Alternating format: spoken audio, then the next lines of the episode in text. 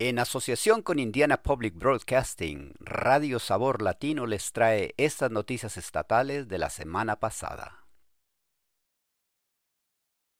Los defensores dicen que las protecciones de deuda de Indiana son débiles. La nueva legislación podría debilitarlas aún más.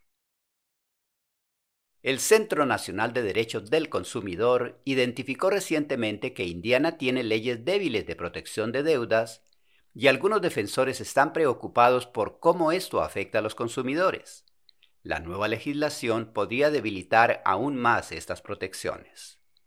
Erin Macy es la directora del Instituto de Acción Comunitaria contra la Pobreza de Indiana. Ella dice que dos proyectos de ley en 2024 podrían dañar las protecciones financieras para las personas en Indiana. Macy dice que un proyecto de ley acorta aún más el tiempo que la gente en Indiana tiene para disputar ciertos cargos con sus bancos.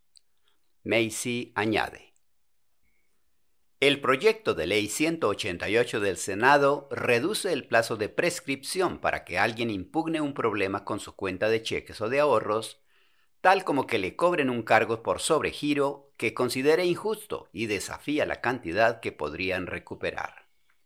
Según Macy, otro proyecto de ley permitiría a los bancos suponer que las personas están de acuerdo con los cambios en sus cuentas bancarias si no responden a las comunicaciones del banco y siguen utilizando sus cuentas.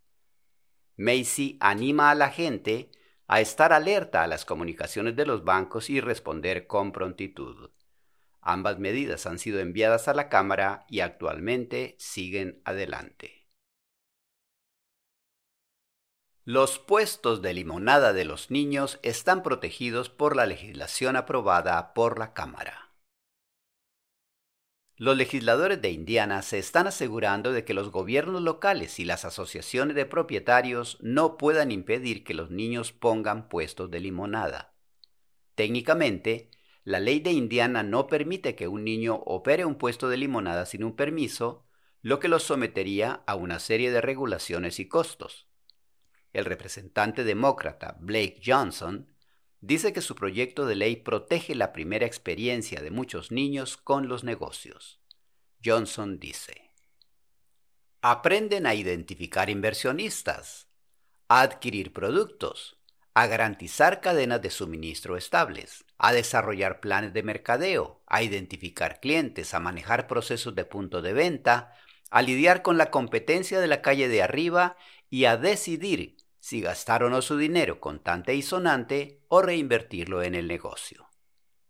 El proyecto de ley de Johnson garantiza que ningún gobierno local, agencia o asociación de propietarios pueda prohibir o regular un puesto regentado por un menor de 18 años que venda bebidas no alcohólicas. Y las únicas normas que el proyecto de ley impone a esos puestos son que si están en una propiedad privada, el menor necesita el permiso del propietario y el puesto no puede funcionar más de dos días seguidos y más de ocho días de cada treinta. Un programa de subvenciones podría ayudar a las comunidades a crear y ampliar programas móviles de respuesta a crisis.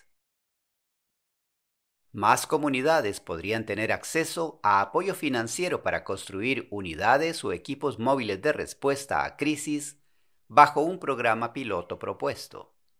El Senado de Indiana aprobó un proyecto de ley que establecería un programa de subvenciones para crear o ampliar programas que conecten a las personas en crisis con los recursos de la comunidad. Los programas móviles de respuesta a crisis pueden aliviar la presión de los servicios de emergencia al minimizar las llamadas repetidas y conectar a las personas con los recursos. Chris Jensen es el alcalde de Noblesville. Dice que la ciudad creó un programa de respuesta móvil en febrero de 2020.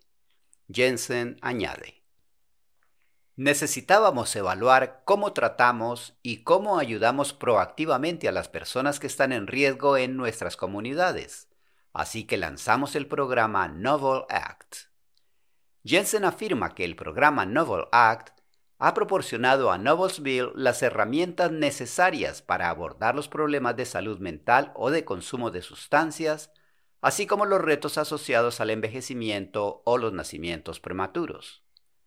El programa piloto utilizaría inicialmente la financiación de familia y la administración de servicios sociales y los legisladores podrían añadir fondos adicionales durante la sesión presupuestaria del próximo año.